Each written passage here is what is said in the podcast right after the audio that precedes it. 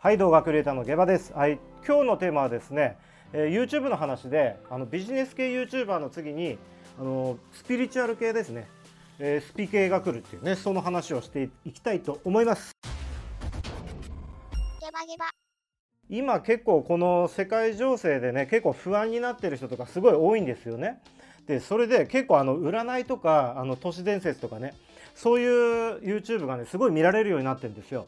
そしてさらにそういう風にやってる人たちのあの広告単価がねすごい上がってるっていうことなんですよね。で僕もね実際あのいろいろ YouTuber のねあの編集手伝ってるんですけどもそのスピリチュアル系の、ね、方もいるんですがその単価がねあのビジネス系でのトップのビジネス系 YouTuber の単価とほぼね似てるんですよ。同じぐらいなんですよね。でまあチャンネル登録もね大体同じぐらいで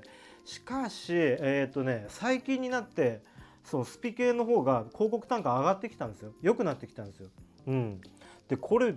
びっくりしてね意外でねそれねなかなかね予想できなかったんですけどそれがね結構最近になってねあら顕著になってきてねそれでここでね、えー、ここだけの話で、えー、お送りしたいと思ってました。はい。それでねなかなかね、えー、すごい意外ですよね。僕自身あの年寄り系ねその60年60歳、えー、段階ジュニアとかねそのまあ、4050歳ぐらいの人たちの、えー、YouTube とかがさなんか流行るっていうようなね予想を立ててたんだけども、うん、なんかねその前にそのスピ系っていうのがねあのなんかね結構盛り上がってきてるんですよ。実際。結構 YouTube でさ関連とかおすすめとか上がってこないですか？たまに、うん、それ結構ねやっぱね見てもらいたいって YouTube 側がねプッシュしてんですよね。うん。で中これはね面白い展開でねなってきてるんですよ。ただね昔一時期あのヒーリング動画ってねあの流行ってたじゃないですか。今はあのー、あれですよね lo-fi lo-fi hip hop ってやつね。あれがすごい流行ってるんですけどあれ結構アニメーションでちょっとだけ微妙に動いてるとかねあの BGM 系ですね。ああいうのがすごい流行っててね。あれはね結構あの収益化結構大変なんですよ。あっちの方はあの著作権が絡んでくるんで音源が入ってる場合はね。それなんで、まあ、収益化はできないけども結構見られてるんですよ。あとそうですね。海外でもね結構すごい一時期その焚き火だけって YouTube がねすごい見られたんですよ。で一回ねその BS かなんかでその焚き火だけのチャンネルっていうのもできたんですよね。一時期。うん。まあそれはプロのカメラマンが撮るからねすごく綺麗に映って、えー、音声もねすごいもう目の前にバチバチ言ってるように聞こえるんでねすごい、うん、人気が出てました、うん、ただね素人がやり始めると結構いろんな環境があって夜も夜の撮影だし結構ね技術的に大変だと思うんですよね。見よう見まねでねやってみたところで結構大変だと思います。まあ簡単なように見せるのがプロの仕事ですからね。うん。まあそういうふうにやってまあ見よう見まねでやってみてみるっていうのはいいけどもまあただそれだけであの収益化 YouTube で収益化するの結構厳しいんじゃないかなと思います。その中であのスピ系でねヒーリング系のミュージック、えー、そういうの流行ってたんですけどまあ結構あったじゃないですか静止画だけでね、えー、なんか景色だけとかそういうやつ、うん、あとそれに類似したものですねそういうものっていうのが、まあ、いっぱい上がってましたよね。でこれを聞けばなんだかになるとかさなんかいろいろそういうタイトルであるじゃないですか。でそれで結構回ってるんですよ。うん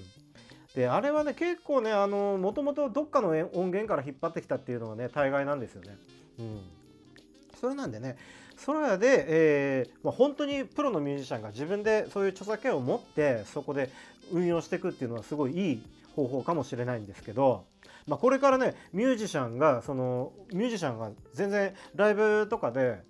あの稼げなくなってきてるからそういうのが得意アンビエント系が得意インストとか得意な人はやってみてもいいんじゃないかなそういうねあのヨガとかそういうのと好きな人はねいいかもしれないですよね。うん、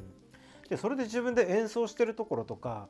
すごいいいと思うね。うん、それそれは収益化しやすい。うん、そうですねそそしてファンもつきつきやすいですね。はい、あとですねそのもっと見てもらえるっていうのがそのその音楽よりもあのトーク系トーク主体になってるもの、うん、そっちの方が単価がいいですね。うん、ビジネス系はね結構もうてっぺんまで行ってもう大体顔を揃っちゃってきたんでね、うん、なんでその後はビジスピリチュアル系の人たちをちょっと増やそうとしてる感じになってきてますね。それであのだから顔を出しできてそのトークできる人その人やっぱ強いですね。でやっぱ YouTube 側としてその聞き流すっていうよりも画面を見せる工夫してるかどうかっていうのをね見てるんですよね。だからちゃんとテロップ打ってるかとかね。うん、ちょっと聞き流しっていうのもすごくいいんですけども滞在ねあの視聴滞在はできるけども画面見てもらわないと広告がね上がらないんでね、うん、広告でその効果が出てこないんでなんで画面を見せる工夫をしてるかどうかっていうのはすごい大事なところになってきてます。うん、そうなんですね。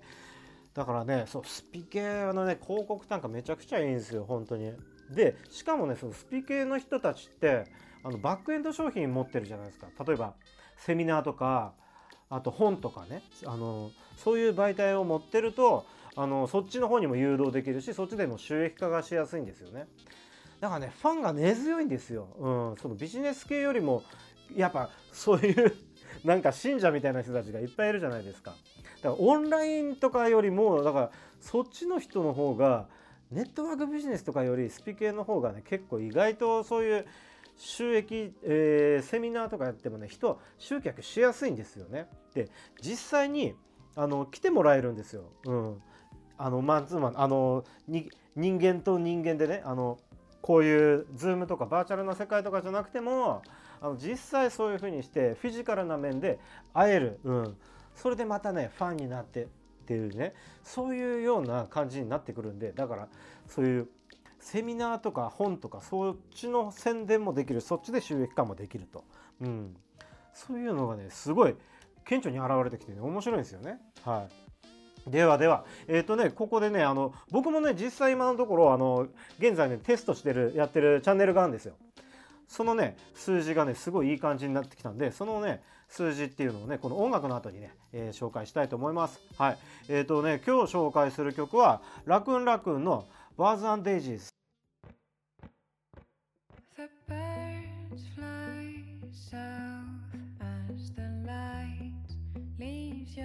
」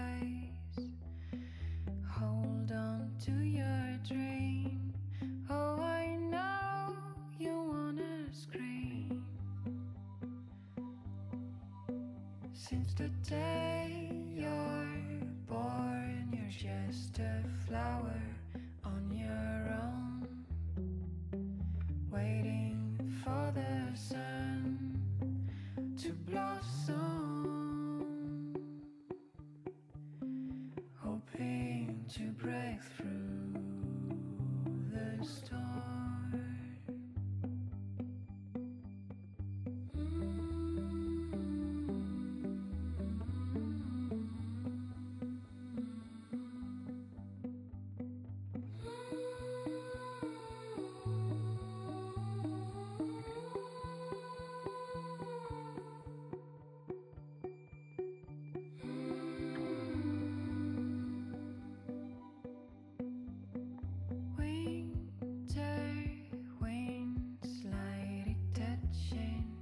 of skin. There's gotta be a brighter day, a summer breeze on silk and honey. A big white horse is red.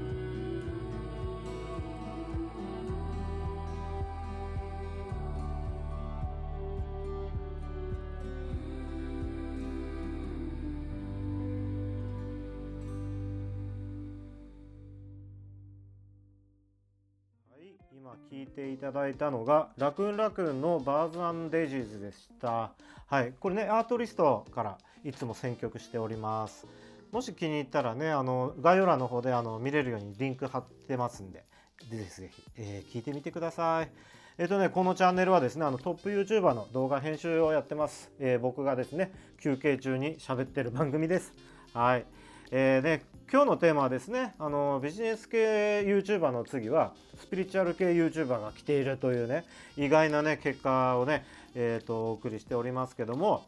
例えばそのスピリチュアル系って言ったら他にあの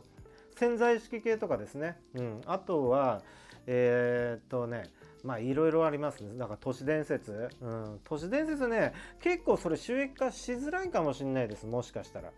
スピリチュアル系にえー、分類しない方がいいのかな？うん。なぜならね、これあの結構あのオカルト系か。オカルトって結構全然あれなんですよ。あのー、結構、あ、なんかあれじゃないですか。広告の人も入れたがらないじゃないですか。オカルトにはね。スピリチュアル系は結局そのなんか、あの例えば松下幸之助さんとかはやっぱりあのそういうのってすごい大事にしてた方なんでね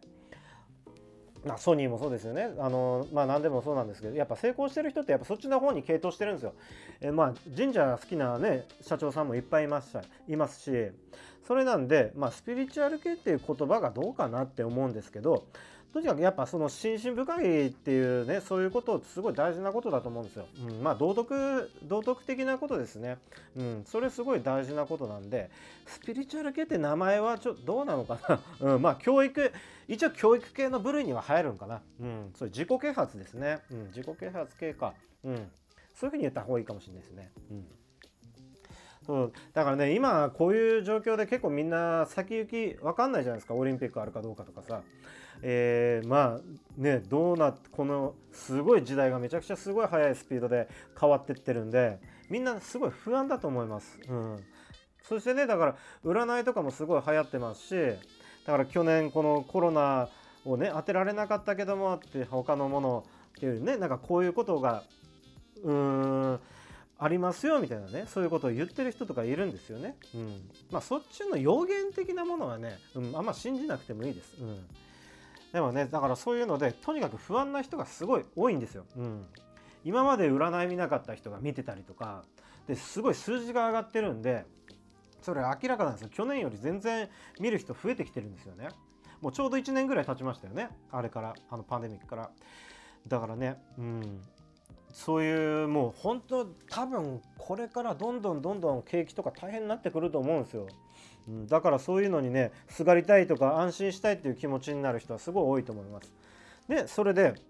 だからなんか YouTube のタイトルとかで結構不安煽ってくるタイトルね結構多いんですけども、うん、ちゃんとね安心して、うん、すごいいいコンテンツをね作っていける人はできたらねやってみたらどうでしょうかこのスピリチュアル系っていうのをね自己啓発っていうかそっちの教育、うん、日本人の本質みたいなね、うん、そういう道徳感のあるような話っていうのをやってみたらねすごいいいと思いますよ。うん、ああとねこの音楽さっきねかける前に言ってたんですけどもあの現在テストやってるテストしてるねチャンネル、うん、やってたんですけどこれねまだ1週間も経ってないんですよ。で今5本だけ上げたんですよね。そしたらこれね1000時間突破してるんですよ。これすげえ速さですね。めちゃくちゃ速いスピードですこれ。うん、多分1ヶ月ぐらいで多分あのクリアできると思うんですね。あの収益化のクリアを、うん、まあだからねこれそれがね物語っててね。まあすごいと思いますこれは。あとこれファン化しやすいから、うん、他の仕事にも持ってきやすいんでさっきも言ったんですけど、うん、とにかくねこれねすごい。やってみる価値ありますねこういうのが。得意な人はね。ぜひぜひ、